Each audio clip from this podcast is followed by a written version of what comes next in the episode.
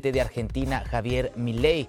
La victoria del ultraderechista ha sido contundente. Su contrincante, el peronista Sergio Massa, ya admitió la derrota esta tarde. Carlos Prina, desde Buenos Aires, nos tiene los detalles de la jornada electoral.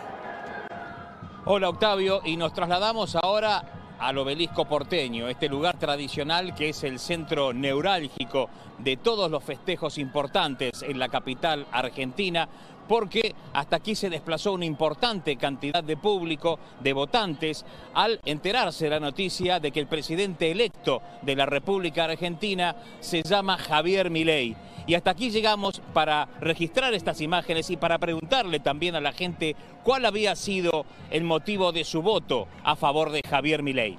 Y la verdad que necesitábamos un cambio. Sinceramente estamos súper contentos, alegres y sabemos que las cosas van a cambiar.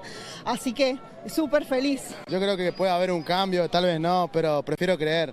Prefiero creer en algo nuevo y en algo que pueda dar la oportunidad de salir para todos. Apoyo a este pibe porque me dio un poco de, de tranquilidad, un poco de, qué sé yo, de esperanza, ¿no? Para, mis hijos, para mis nietos, para ellos. Las ideas de cambio y de libertad fueron ejes en la campaña de Javier Milei que, superando las mejores expectativas, se impuso por casi 12 puntos de diferencia frente al oficialista peronista moderado Sergio Massa. Mientras los festejos se multiplican en las principales ciudades.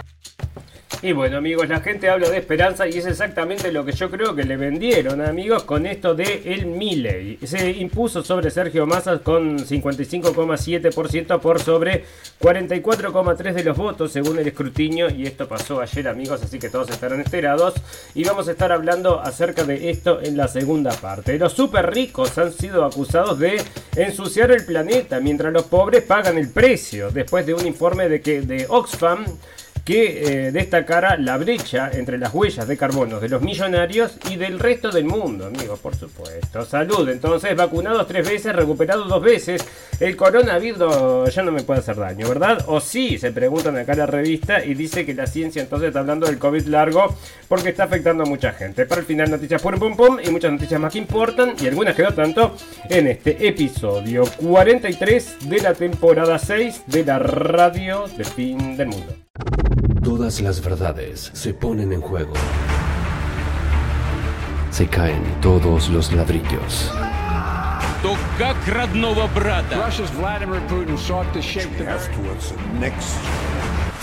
Moviendo fichas.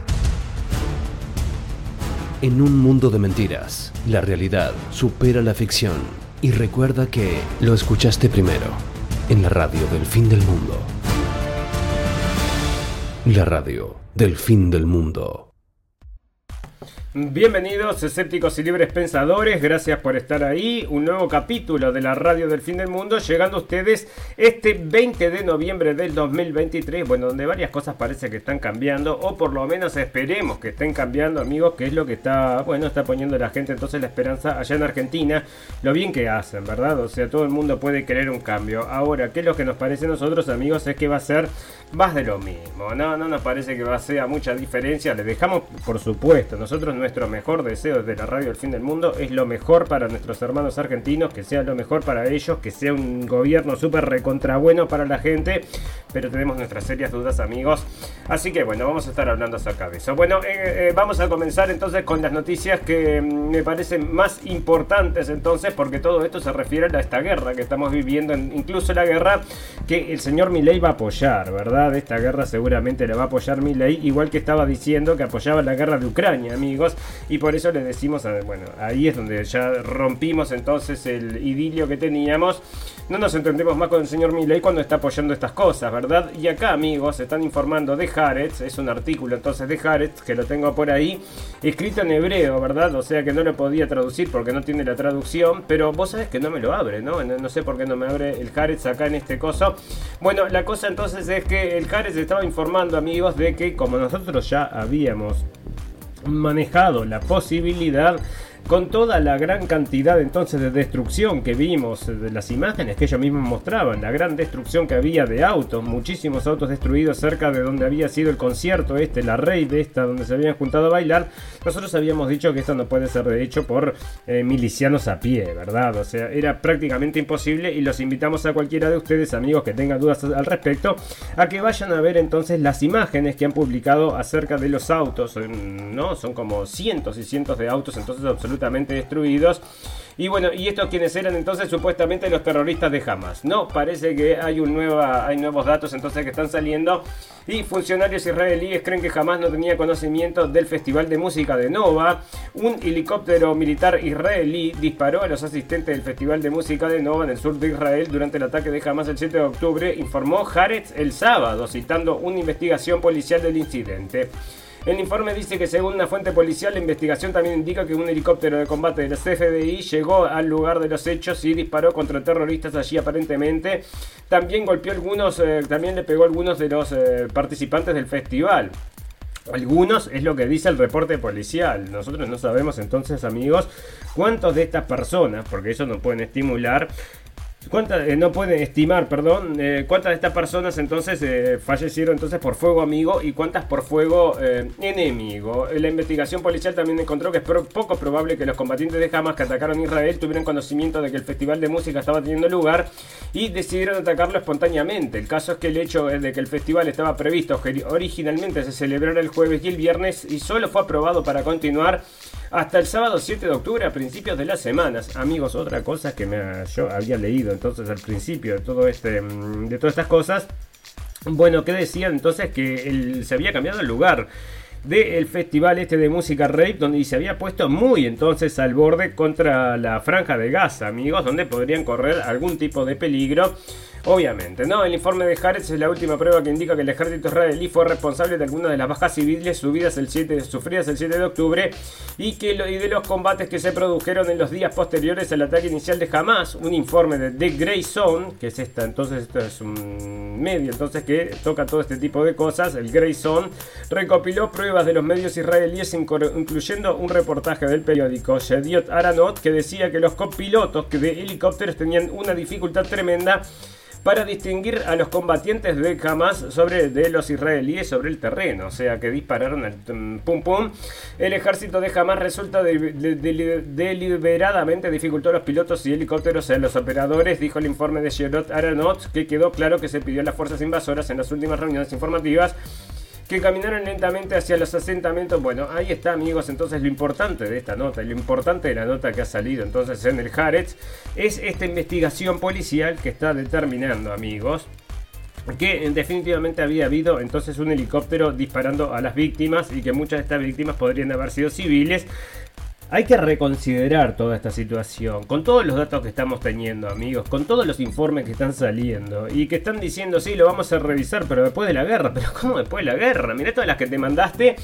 Dentro de otras cosas, amigos, estaban, esto está todo confirmado porque lo tengo, o sea, lo escuchamos o ya lo mencionamos entonces en la radio El Fin del Mundo o lo trajimos con sus links, ¿no? Pero una de las cosas que decían entonces era que las violaciones no podían ser comprobadas que, los, eh, que muchos de los cuerpos que habían hallado quemados habían sido de jamás, amigos. O sea que se redujeron la cantidad de muertos porque muchos de los cuerpos calcinados, irreconocibles, eran de jamás. Entonces mi pregunta es, amigos, si están estos cuerpos irreconocibles, que son armas entonces israelíes que usaron contra el ejército de Hamas, contra los, los militantes estos de Hamas, amigos, y los quemaron hasta dejarlos absolutamente irreconocibles, ¿No podrían ser estas mismas armas que dejaron también otros civiles irreconocibles, amigos, como sucedió acá con el helicóptero? Y bueno, todo estará en veremos, todo está en veremos, amigos, no queremos disminuir nada, ¿no? Porque esto, esto es una desgracia. Y lo están vendiendo entonces, o sea, es una cuestión que lo están estimulando como una como lo peor que le pasó entonces al pueblo judío después del holocausto. Bueno, pero vamos a ver entonces los detalles y vemos entonces en muchos de estos detalles que ha habido entonces una ex, ex tergiversación. Tergiversación, no existe otra cosa, amigos. Y ahí está, ¿no? Bueno, Netanyahu entonces dice que mm, no ha podido entonces minimizar los, las víctimas civiles en la franja de Gaza, amigos. Le puso muchas ganas, pero no puede minimizarlas, ¿no? Pero están muriendo muchos niños. ¿Hasta dónde va? ¿Cuándo vas a parar? O sea, ¿cuándo es suficiente? 100.000 personas es suficiente. Vamos 10.000 y vamos solamente 13.000 personas muertas y un mes de... De, bombardeo, ¿verdad? ¿Cuántas personas más querés matar, señor Netanyahu? No sabe todavía, no se ha decidido, pero lo importante es luchar entonces por la libertad de los israelíes del pueblo del pueblo que los oprime, que es el pueblo este gazatí. ¿no? El primer ministro israelí, Benjamín Netanyahu, afirmó que Israel estaba tratando de minimizar las víctimas civiles pero desafortunadamente no hemos tenido éxito. La declaración del primer ministro llega cuando la ONU advierta que el embargo israelí de combustible de Gaza podría causar hambre generalizada en el enclave sitiado. En una entrevista con CBS News el jueves, el primer ministro israelí dijo que Tel Aviv estaba tratando de acabar con Hamas con bajas civiles mínimas. Esto es lo que estamos tratando de hacer, bajas civiles mínimas, pero desafortunadamente no hemos tenido éxito.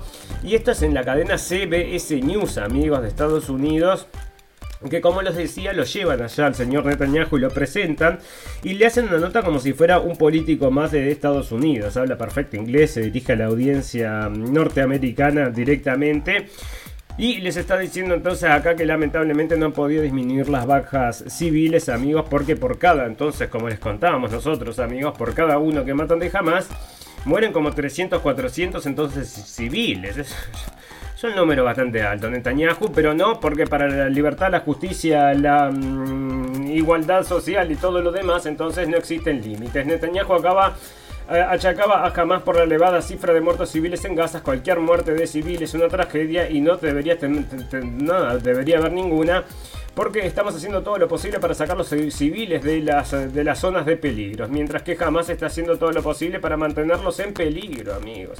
Y bueno, toda la culpa, por supuesto, de estas bombas que están cayendo y matando gente, no es del ejército israelí, sino que por supuesto es de Hamas, amigos, porque Hamas que tiene, aparte tiene una red de túneles, amigos, como estuvimos informando. Bueno, ¿dónde están los túneles? Todos los túneles, la Baticueva estuvieron a punto de encontrarla, pero no la hallaron todavía y está lleno de túneles. 500 kilómetros de túneles abajo de Gaza entonces. Bueno, 500 kilómetros de túneles. Y lo más probable es que estén cerca de los hospitales. Y por eso vamos a atacar el hospital. Y amigos, la gente se está riendo.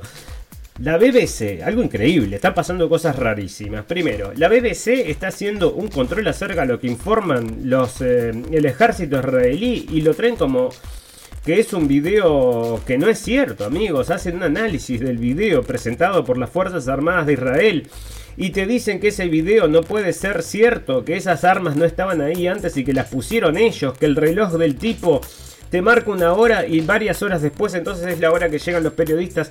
Bueno, una gran cantidad entonces de aserciones que hacen sobre la información que esta gente está sacando que muestran que es apócrifa. La información, según estas cadenas de televisión, entre las cuales estaban CNN, BBC, increíble amigos, están diciendo que esta información entonces que está sacando la gente de la mm, IDF, o sea, las Fuerzas Armadas de Israel, es todo tergiversado amigos y muchos de estos videos los ponen y después los sacan, los ponen y después eh, los tienen que borrar porque la gente entonces les encuentra los pequeños detalles y eso es lo que yo les digo amigos que lo vamos a estar hablando acá porque están llamando a que liberen todas eh, las imágenes entonces de estos eh, mm, el ataque terrorista que era lo que les decía el otro día verdad vamos a liberar todo así lo vemos. Bueno eh, acá está entonces Tajal publica un video que muestra un túnel usado por Hamas debajo del hospital de Haifa. Y ya estuve viendo entonces este video entonces donde van con un dron y lo ponen entonces en un, en un túnel, ¿no? Es como un túnel, es como una bodega, vamos a decir, pequeña.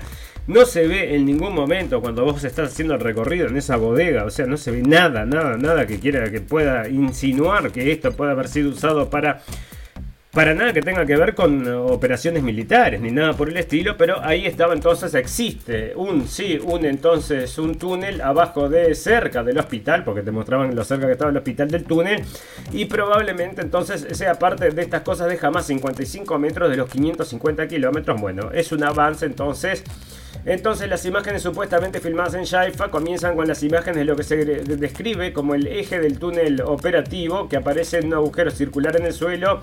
Se dice que el eje cayó 10 metros negociando... Está mal traducido, ¿no? Las escaleras, bueno, porque ahí pasa por las escaleras, entonces bajas por unas escaleras, o sea, hay unas escaleras ahí en ese, en ese mm, túnel, entonces, y llegas a este pasillo, entonces un pasillo, lo más normal del mundo, un pasillo de betón nomás bueno, donde parece entonces que eh, esta gente sospecha que pasan cosas, cosas malísimas, ¿no?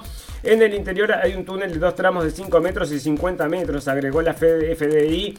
El pozo fue descubierto después de que se llevara a cabo una explosión controlada en un vehículo que las FDI dijeron pertenecía a Hamas.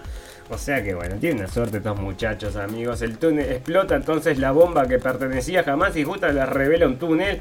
La entrada del túnel contiene varios mecanismos de defensa como una puerta a prueba de explosiones y un agujero de ti. En un intento de jamás de impedir la entrada de las fuerzas israelíes, dijo la FDI, eh, la gente en X. Entonces, durante semanas hemos estado contando al mundo sobre el uso cínico de jamás de los residentes de gas y los pacientes del hospital Shaifa como escudos humanos. Y aquí hay más pruebas. Bueno, está cayendo, ¿no? La gente no le gusta más, entonces los israelíes están cayendo en todo el mundo.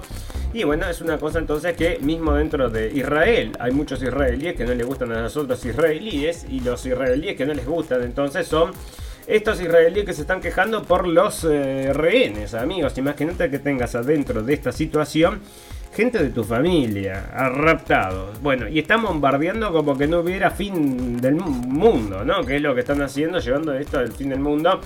Bueno, entonces esta gente que hace se manifiesta, se marcharon, entonces como les dijimos el otro día, llegaron parece ya a Tel Aviv, hicieron una marcha de 65 kilómetros, iba a llevar unos cuantos días para pedir entonces la liberación de los rehenes, amigos, y dice miles de israelíes, entre ellos familiares de unos textos sale de Los Angeles Times, eh, entre ellos familiares de unos 240 rehenes retenidos por Hamas.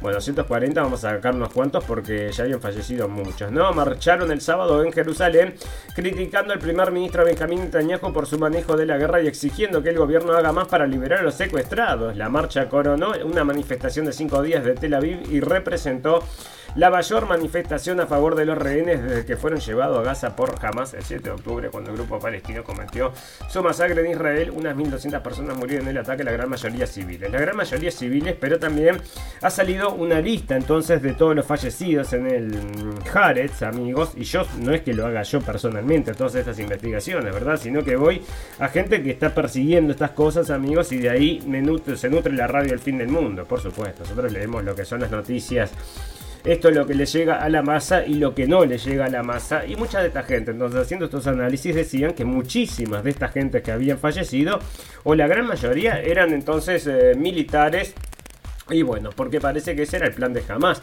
Amigos, otra cosa, no tiene ningún sentido, no tiene ningún tipo de ventaja táctica, de ventaja en ningún sentido de que la gente de Hamas cometa todas estas atrocidades, porque no tiene, eh, no tiene ningún uso político, no, no, tiene ningún uso, es al revés, solamente le puede dar excusas a su enemigo, por lo cual no me parece todo esto normal. Entonces el tema de las, eh, los niños quemados, las violaciones, las bueno, todos los bolazos entonces que han dicho, entre ellas decapitaciones bueno, violaciones, niños quemados. Bueno, y ahora parece que los niños quemados entonces habían encontrado cuerpos quemados y no podían mm, identificarlos si eran de jamás.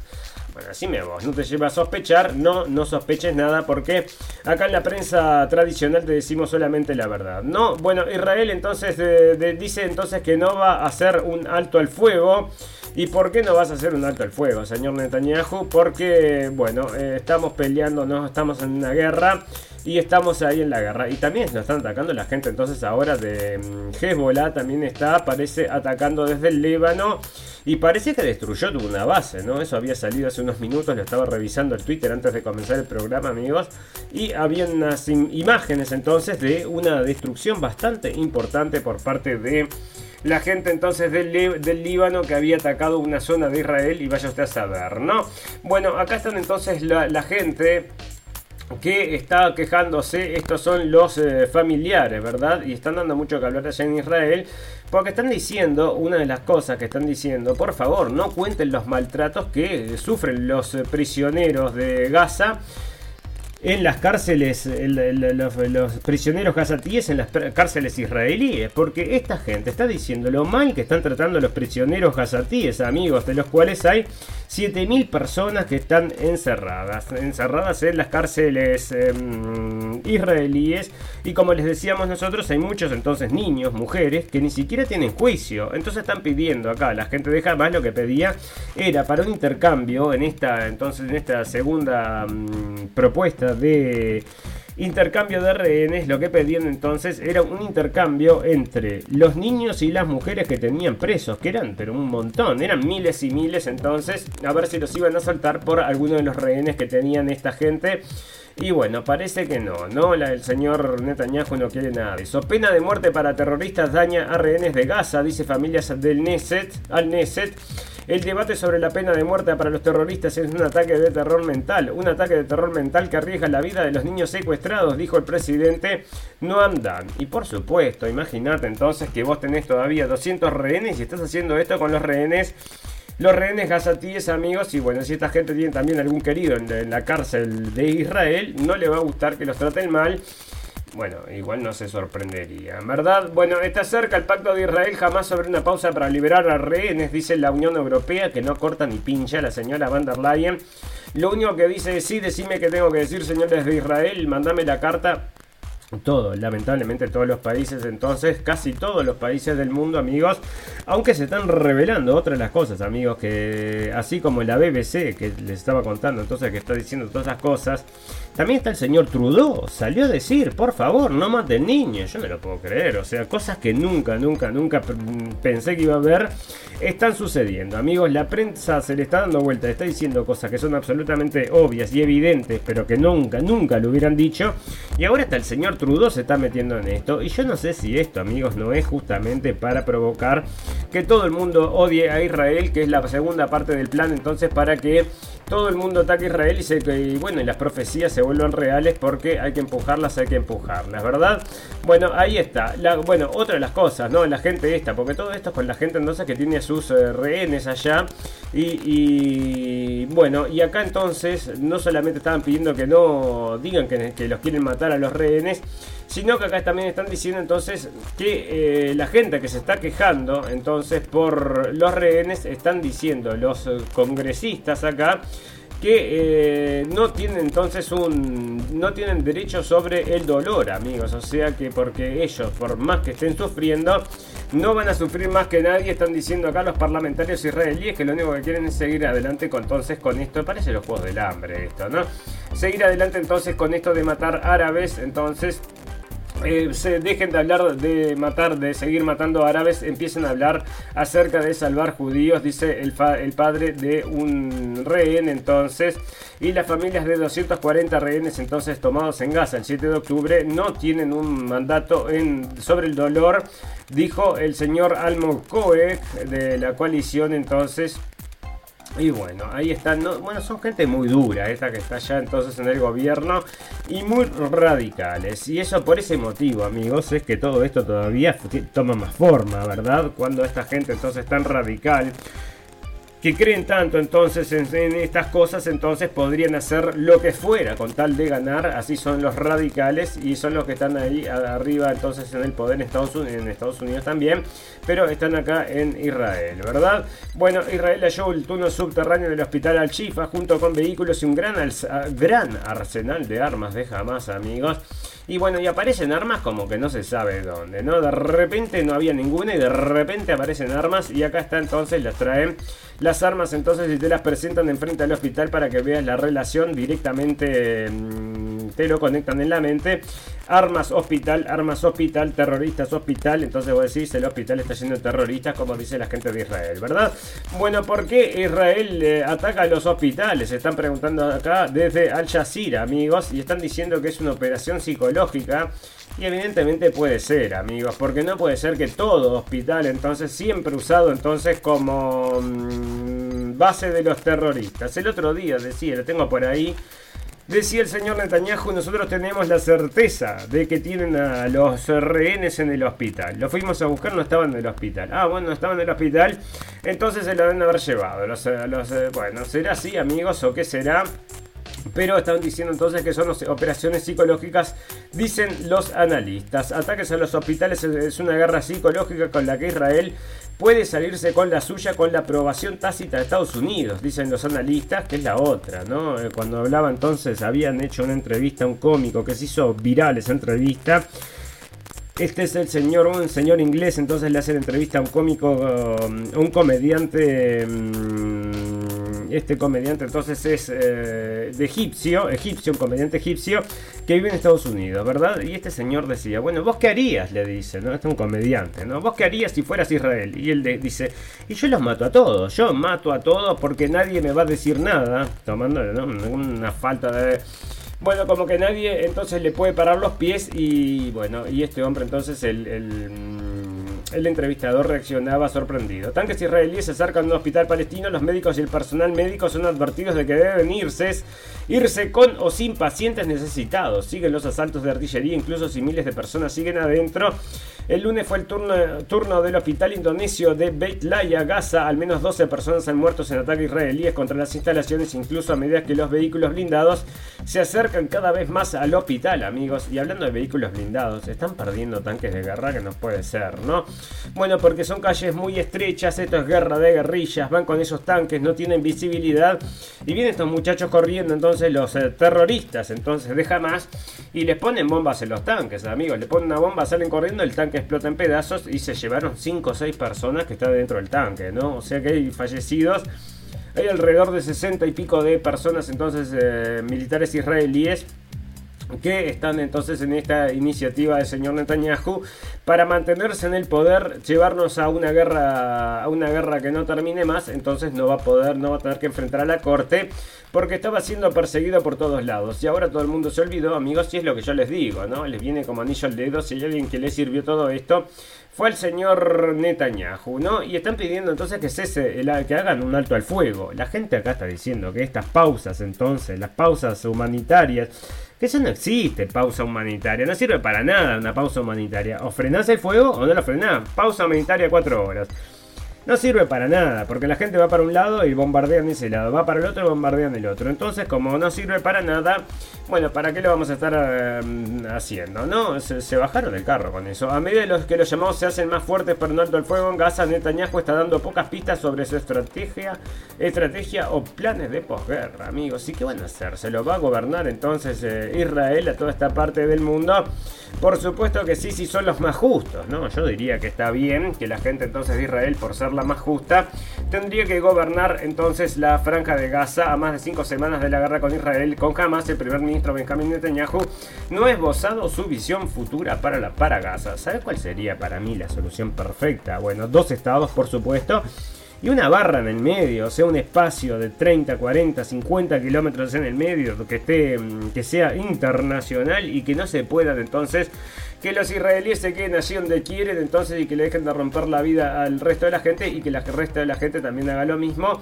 Y todo el mundo feliz y contento y un mundo de felicidad, paz y amor, eso no va a existir amigos mientras sigan todas estas empresas que lucran con las armas. Y al lucrar con las armas amigos necesitan el conflicto para mm, para financiarse, ¿verdad? Para tener clientes. Y bueno, por supuesto entonces que los conflictos no cesan y tampoco van a cesar las ganancias de estas eh, firmas de armas, ¿no? Bueno, los tíos de Yemen se apoderan de un barco de bandera con bandera israelí en el Mar Rojo, amigos, o sea que raptaron un barco y claro, es otro motivo para que el señor Netanyahu diga, ay, qué cosa más horrible esta gente de Irán. Y la gente de Irán está diciendo, nosotros no tenemos nada que ver, nosotros no queremos tener nada que ver, nosotros no nos vamos a meter en esta guerra porque la gente de Hezbollah, de Hezbollah no, la gente de Hamas no nos avisó nada acerca de esto, ¿no? Acerca de este ataque, supuestamente, entonces no los vamos a ayudar no vamos a entrar en una guerra. Eso es lo que decía la gente de Hamas. Lo leímos el viernes pasado. Bueno, Turquía entonces dice que Israel tiene que decir exactamente si tiene o no armas nucleares. Turquía está llamando a Israel para que diga entonces la entonces si tiene un proyecto entonces de armas nucleares o si no lo tiene, ¿no? Dejémonos de cosas El presidente Recep Tayyip Erdogan anunció el sábado que Turquía va a buscar eh, inspectores internacionales para determinar si Israel posee armas nucleares o no. Y bueno, ahí está, amigos. Otra cosa que tendría que ya, ya rápidamente entonces tendría que solucionarla porque si tiene armas nucleares tiene que firmar los tratados de, mm, estos nucleares como firma Irán, como firma cualquier otro entonces que esté dentro de esta tierra. Porque, ¿o qué? ¿O hay, hay dos reglas? Parece que sí, hay dos reglas, ¿no? Bueno, el número de palestinos muertos en Gaza supera los 13.000 amigos. La oficina de prensa de autoridades de Gaza anunció el número de palestinos muertos en la franja de Gaza ha superado 13.000 y parece que muchísimos más porque están bajo los escombros, ¿no? Se calculan como 6.000 y pico. Atawa indicó que el número de desaparecidos ha superado los 6.000, incluyendo 4.000 niños y mujeres que todavía se encuentran bajo los escombros de los edificios destruidos, destruidos por los ataques israelíes. 20.000 personas entonces prácticamente muertas acá, amigos, y bueno, todo sea por la paz, la democracia y todas estas cosas, ¿verdad? Eh, que son muy importantes. Bueno, acá está lo que te contaba. Entonces, 24 muertos en una escuela de Gaza. ONU dice que hay 32 bebés eh, con docenas de pacientes graves varados en el hospital de Gaza, amigos. Y esta es la situación que están viviendo allá. Yo no sé, ¿no? Pero bueno, parece que esto va a ser esto va a ser buenísimo para el mundo, es como una catarsis que hay que hacer, entonces sacarse a todos estos pichones de terroristas de arriba hay que sacarse a todos los niños estos, matar muchos niños parece y bueno, así vamos a saciar nuestra sed de sangre. Parece que te vas a saciar la sed de sangre. Estoy muy sediento, no creo que pueda parar entonces. Desplazados en Gaza enfrentan brotes de enfermedades infecciosas. Alerta la OMS porque no tienen nada, ¿no? Aparte de hambre, sed parece que están entonces con las enfermedades. Y por suerte se va a meter quien acá a ayudar. El señor Papa Francisco, que en cada cosa importante que existe entre dentro de ellas el calentamiento global, la guerra de Ucrania, todas las cosas que suceden con el señor Trump y todo, bueno, el Papa Francisco se reunirá con familiares de rehenes israelíes. Los 12 familiares de rehenes se reunirán con el pontífice el miércoles por la mañana antes de su audiencia general semanal. El Papa Francisco se reunirá la próxima semana con familiares de los rehenes israelíes retenidos por militares de Hamas y bueno, ¿no? La fuente que habló con Reuters a cambio de mantener una anonimata porque no estaba autorizada, dijo que 12 familiares se reunirán con el pontífice el miércoles por la mañana. La fuente dijo que sería una mezcla de familiares que se reunieron con líderes italianos el mes pasado y otros que no estaban entre el primer grupo. El número 2 del Vaticano, el cardenal Pietro Parolin, afirmó el viernes que la Santa Sede cree que la liberación de los rehenes y un alto al fuego que Israel ha descartado hasta ahora son dos puntos fundamentales para resolver la crisis. La gente esta, si no para, si no para entonces el bombardeo, no hay forma entonces de que saquen a los rehenes, por supuesto, porque ponen un pie afuera, que afuera cae una bomba y ya tenés entonces los rehenes, pero en pedacitos y cosas que los familiares no quieren, ¿no? O sea, la gente de Israel les dice, bueno, les damos dos opciones, se los traemos en pedacitos o directamente entonces los... Eh, no sé, ¿no? Les traemos solamente una foto. Bueno, Biden amenaza con prohibir visas a los extremistas que atacan a los palestinos en la ribera occidental y pide nuevamente, nuevamente una solución de dos estados, amigos. El presidente de Estados Unidos, Joe Biden, pidió el fin de la violencia contra los palestinos en la ribera occidental en un artículo de opinión pública el sábado, señalando que Estados Unidos está preparado para emitir prohibiciones de visas y nuevamente comprometido a buscar un estado para los palestinos en la ribera occidental y Gaza. Mirá lo que les dice, ¿no? O sea, mientras a la gente, o sea, va y bombardean medio pueblo porque mm, cualquier cosa. Bueno, acá les dicen, mira, no te voy a dar visas entonces. ¿Y para qué van a querer visas, señor? Esta gente que vive allá en los kibbutz. Mm, bueno, muchos sí son americanos. Esto está claro, una solución de dos estados es la única manera de garantizar la seguridad a largo plazo tanto del pueblo israelí como el palestino, escribió Biden en el Washington Post se está metiendo en esto, amigos. Tendrá solución, no tendrá solución. Pero acá está entonces el señor Biden que dice, bueno, no tiene idea, ¿no? Esto se lo dan escrito y él parece, él le pone la firma ahí abajo. Bueno, la recuperación de rehenes muertos deja preguntas sin respuestas, para las familias en Israel. Las fuerzas israelíes han recuperado los cadáveres de dos rehenes en los últimos días, entre ellas una soldado. Eh, y bueno, ahí está, ¿no? O sea que muchas preguntas sin respuestas para la gente entonces que tiene a sus parientes allá y de repente tiene un cadáver ¿no? Porque el señor Netanyahu entonces no quiere saber nada de hacer eh, las paces y de hacer un intercambio. Netanyahu aseguró que Israel tenía fuertes indicios de esto es lo que te contaba entonces, fuertes indicios de que habían rehenes en el hospital y al final no habían rehenes en el hospital y cuando te fueron a mostrar la base de operaciones era un chiste, amigos, los invito entonces, eso está, lo compartí yo en Twitter, eso está compartido en mi Twitter, en mi página de, mm, bueno, la página de la radio El Fin del Mundo de Twitter. Porque era un informe que hacía entonces la CNN que decía, perdón, la BBC que decía, pero esto no puede ser, porque cuando nosotros llegamos habían dos metralletas y cuando volvimos más tarde habían cuatro metralletas. Bueno, la gente se está preguntando y se está dando cuenta que esto es parte, es, bueno, parte verdad y parte es eh, propaganda, ¿no? Bueno, universidades que no luchen contra el antisemitismo, esto también lo había guardado, amigos, me parece interesante, pero vamos a hacer una pausa porque todas estas cosas ya las vimos, amigos, y ustedes saben que hay cosas, muchas cosas importantes para contarles y muchas cosas que no son tan importantes. Ya volvemos. Seguimos en Facebook, en nuestras propuestas de información. La radio del fin del mundo, podcast radiovisual, Blendenblick, página de videos informativos.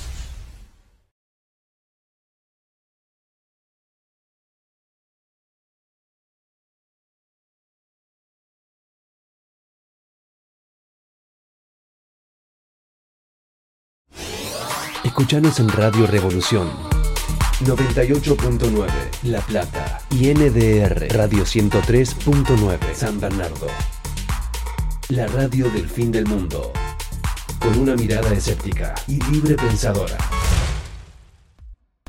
Se taró todo acá, amigos. Bueno, em, entonces, hagamos Argentina, make Argentina great again, amigos. O sea que es maga, ¿no? Es el original, el maga del señor Donald Trump, Make Argentina Great Again, la reacción de Donald Trump tras la victoria de Javier Milei. El presidente de Estados Unidos, Donald Trump, se usó su cuenta de Truth Social para pronunciarse tras las elecciones de Argentina que dijeron que, que dieron como ganador al candidato libertario libertario Javier Milei, amigos. Y bueno, ahí está, ¿no? Javier Milei gana la presidencia de Argentina. La noticia entonces que está ocupando todos los espacios y todas las charlas entonces en el mundo. Se están preguntando qué es lo que va a pasar y nosotros también nos preguntamos, amigos. Esperemos que sea lo mejor, como les digo. Pero tenemos nuestras serias dudas, ¿verdad? Bueno, dentro de otras cosas, es porque apoya las dos guerras entonces.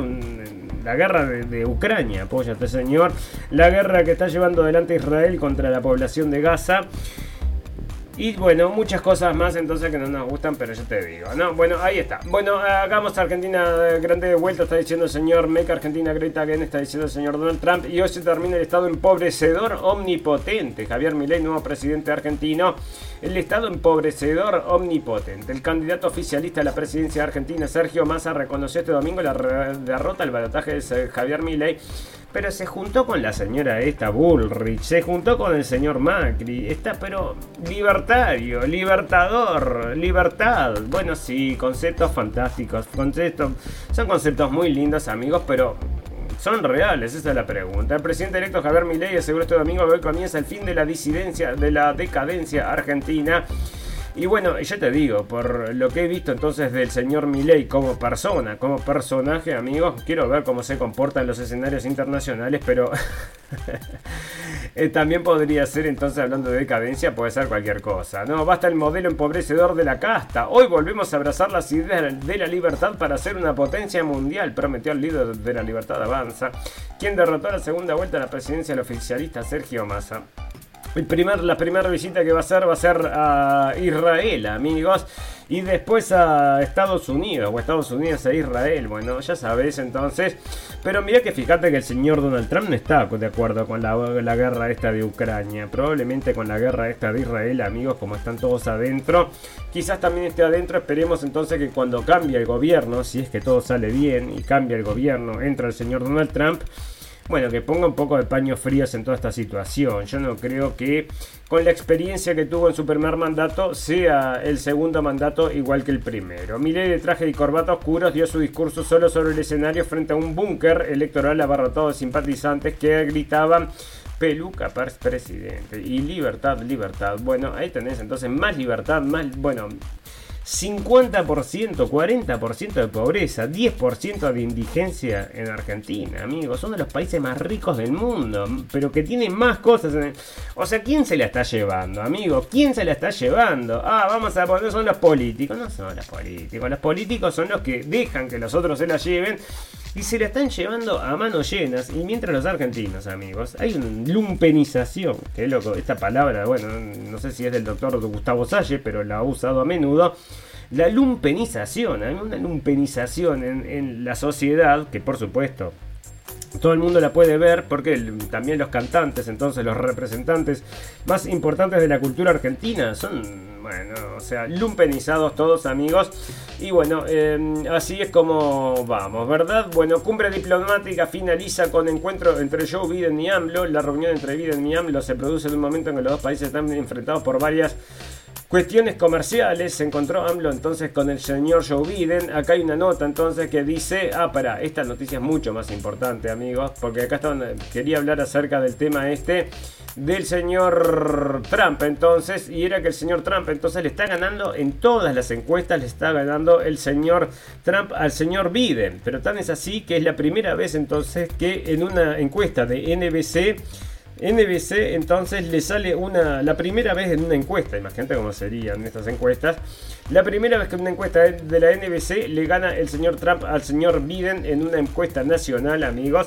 Así que ahí está, nos parece que, bueno, como todo el mundo está previendo que esto va a ser, o podría ser entonces esto, mm, bueno, que le va a ganar por robo, o un, ¿cómo es que dice? De una forma de decirlo bueno, pero que va a ser por mucha diferencia. Bueno, mucha diferencia también eh, sacó el señor Milley entonces, eh, comparado con el señor Massa, a pesar de haberse quejado todo el tiempo con el tema del fraude electoral. Ahora, otra cosa, yo también me, lo miré por arriba, no más el tema este, pero también usan las Smartmatic, usan las mismas máquinas, entonces Smartmatic, la misma marca que usaban allá en Estados Unidos, amigos, por la cual se estaba quejando el presidente Donald Trump. Yo no entiendo por qué usan todo el mundo, por qué no volvemos todos a los papelitos para, mm, bueno, eh, ahorrarnos problemas, ¿verdad? Y acá, amigos, una cosa muy interesante que, que, sucedió entonces el fin de semana, resulta entonces que están largando, o que esto fue el viernes creo, entonces se liberó todas las filmaciones, 44.000 horas de filmaciones que podés bajar entonces a tu computadora las 44.000 horas de filmaciones de lo que había sucedido en el Capitolio, amigos, todas las cámaras que estaban en el Capitolio. Y lo liberó el nuevo este el nuevo este el coso de la cámara, ¿cómo es que se llama? El speaker de la cámara. Había dicho que lo iba a liberar y cumplió entonces y lo que se puede, lo que se trasluce, amigos de estos, bueno, primero es que la, policía estaba totalmente entonces en conjunción con muchos de estos manifestantes. Hay videos entonces que se ve que les abren la puerta a los manifestantes, los acompañan por los pasillos, le muestran las puertas por donde pueden ir. O sea, le están haciendo un paseo por adentro entonces del Congreso, amigos. Está todo ahí para verse. La policía entonces le da, les da saludos de manos a los protestantes. Bueno, todas estas cosas. Gente incluso, amigos, que tienen 20 años, 20 años años entonces de mm, cárcel. Están 20 años de cárcel, amigos, por haber entrado a pasear acá. Una señora, una abuelita, entonces. Entró por acá a pasear, no rompió nada, estuvo paseando nomás y solamente por haber estado ahí, entonces la quieren meter 20 años presa, bueno, la tienen ya hace un tiempo presa y la quieren dejar 20 años ahí, amigos, y todas estas cosas ahora, todas estas, eh, todas estas, mm, estas imágenes que han salido entonces comprueban lo que nosotros decíamos en el primer momento, amigos. Pueden ir a buscarlo y los invito, porque esto lo vivimos prácticamente en vivo. Hace dos años de esto estábamos Estábamos en, otro lugar, estábamos transmitiendo en otro lugar, me acuerdo perfectamente cuando esto ocurrió.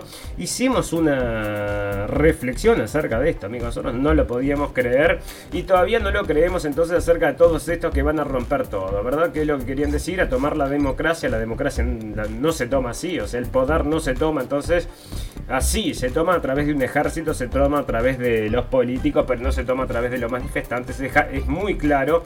Sin embargo, la prensa te quiere vender esto y ahora entonces con todas estas imágenes te mm, lo que te están diciendo es en definitiva te mentimos y era como decía la gente de la radio del fin del mundo no fantástico maravilloso para porque tenía más acá está no la dice entonces que hay que esto es una vergüenza entonces la vergüenza que ha dejado el tema este de las cámaras o sea el comité este El Cheney Kissinger son, eh, bueno, el comité de, porque se, se, hicieron un comité, entonces, porque todo el argumento entonces era que el señor Trump quería robar la democracia y que lo hizo a través de esta gente que eh, bueno había aceptado entonces a, atacar el parlamento, atacar ahí el Congreso para tomar el poder. Un bolazo grande como una casa, ¿no?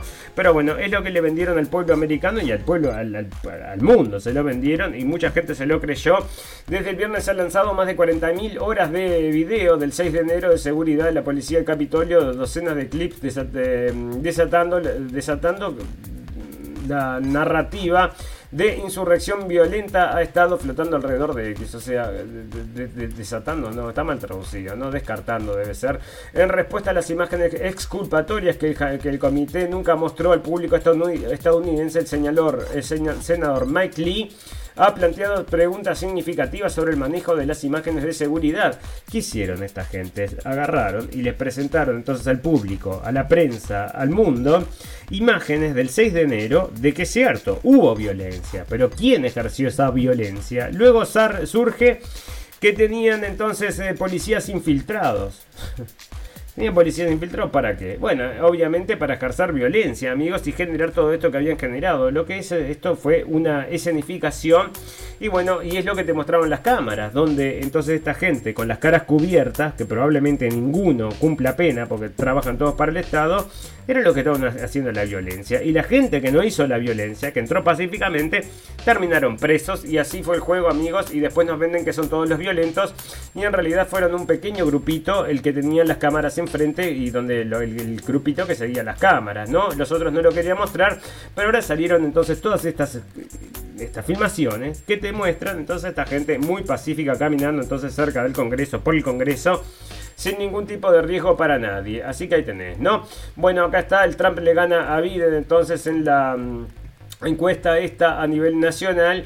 Y lo que te decía entonces, eh, acá está entonces el FBI que se estaba está dedicado por supuesto ¿no? a buscar justicia contra todas estas personas que querían atacar a la democracia. Bueno, el FBI entonces están diciendo acá, y esto sale de, de Post Millennial, entonces, si te cuenta que la gente del FBI abandonó una investigación de un pedófilo violador en Virginia para ocuparse de los casos del 6 de enero. Pero que resulta entonces que este tipo violó, entonces de vuelta violó a un niño porque esta gente no se ocupó de eso. Y por supuesto tenían que salir a perseguir entonces a todas estas personas que habían atacado la democracia. Otro de, los argumentos que llevaban era, murieron seis personas en el ataque al Capitolio. Murieron seis personas en el ataque al Capitolio. Bueno, ustedes saben, nosotros ponemos el ojo en todos estos detalles y nos fuimos a ver los muertos entonces del ataque al Capitolio. Cinco eran entonces, había muerto. Una señora, una muchacha era, una muchacha joven que fue a protestar y le disparan a boca de jarro un seguridad del Congreso, que es la que muere ahí en in situ y cinco policías que fallecen, uno por ataque cardíaco, otro porque todo todo así, ¿no? Dos por ataque cardíaco, uno en un accidente, el otro no sé qué, el otro no sé cuánto. Nada que ver entonces con esto es lo que le llamaron el ataque a la democracia. Pero sin embargo, la prensa decía, entonces murieron seis personas por el ataque al Capitolio. No, pero dicen, pero murieron dos días después. Sí, sí, pero mira, estaban ahí el ataque al Capitolio eso fue una impresión que le dejó que se murió después de, tanta cosa. Bueno, entonces me decís vos que entonces murieron seis, pero en realidad murieron todos en sus casas y menos una que fue el que mataste vos, así que me parece todo muy raro, ¿no? Bueno, ¿se atrevería Francia a ser miembro del grupo BRICS? Están preguntando acá la gente de Red Voltaire, amigos. Uno de los nietos del expresidente francés Charles de Gaulle participó en el foro de San Petersburgo y mencionó allí la posibilidad de que Francia solicitara ser miembro del grupo BRICS, conformado inicialmente por Brasil, Rusia, la India, China y Sudáfrica, inicialmente porque están sumando muchos más. Entre de ellos tenemos que ver qué es lo que va a hacer Argentina con esto, ¿no? Que el señor Milei entonces que decía que no quería que no quería hablar con los rusos, que no quería hablar con los chinos, que no quería hablar con Brasil, no quiero hablar con nadie porque estoy ¿Con quién vas a hablar? Con el FMI vas a hablar, que es el que te va a dar, por supuesto, una gran mano. ¿no? Uno de los nietos del presidente entonces se fue al del, francés Charles de Gaulle, fue al, BRICS, ¿no? Conformado inicialmente por Rusia, Francia, bueno, y como te decía, podría estar entonces dentro de ellos también Argentina. El presidente ruso, Vladimir Putin, respondió de que si Francia presentara su candidatura para convertirse en miembro del BRICS, su, su solicitud sería analizada. El presidente de Francia, Emmanuel Macron, quiso asistir como observador a la última cumbre de BRICS realizada este verano en Johannesburgo, pero su pedido fue rechazado. Durante la cumbre de Johannesburgo, los cinco estados fundadores aceptaron la adhesión de seis nuevos miembros, Argentina, Egipto, Irán, Emiratos Árabes Unidos, Arabia Saudita y Etiopía, que se incorporarán oficialmente a partir del 1 de enero de 2024, amigos. Este es el nuevo grupo de poder del mundo, amigos, lo estamos diciendo hace años, desde que esto está, bueno, que esto está empezando a funcionar. Y ahí está entonces... Eh, convirtiéndose en uno de los más poderosos del mundo realmente, ¿verdad? Ahí está. Bueno, las dos guerras de Occidente, esto es un análisis bastante largo, es interesante, ¿no? Bueno, otra cosa, amigos, que echaron al señor este de Sam Alman, que era, estaba, estaba trabajando entonces para el ejército de Israel, se fue a trabajar a Estados Unidos con una, invención del ejército de Israel, no, del mismo inteligencia artificial, y ahora entonces lo contrata la gente de Microsoft, estaban diciendo tenía otra cosa para contarte, ahora se me fue entonces acerca de estas cosas que estaban ahí, bueno, se me fue, ¿no? Bueno, ¿qué más sucede, amigos? Bueno, esto es lo que les contaba el otro día, hicieron una, se fijaron entonces a ver cuánto, cuánta plata le faltaba a fin de año, cuánta plata, cuánta... Vamos a hacer las cuentas, le dijeron a la gente del Pentágono y resulta entonces que le faltan 3,8 trillones de dólares. Y acá están llamando entonces a una corrupción de un nivel inimaginable. Entonces, 3,8 trillones. No estamos hablando de millones, que un billón son mil millones. Un trillón son mil billones. Mil billones es un trillón. Y acá se perdieron cuatro trillones de, 4 trillones de dólares, amigos. O sea que bueno, saquen las cuentas entonces para cuántas banderas falsas van a poder invertir entonces con todo ese dinero, ¿no? Bueno, China y Estados Unidos anuncian la formación de un grupo de trabajo conjunto para asuntos comerciales para el 2024. Se juntaron el otro día, ¿no? Se juntaron entonces ayer o anteayer, que el, bueno, dos cosas, ¿no? Vino el señor Erdogan a Alemania, yo les dije que iba a ser en dos, tres días, en, bueno, fue entonces este fin de semana.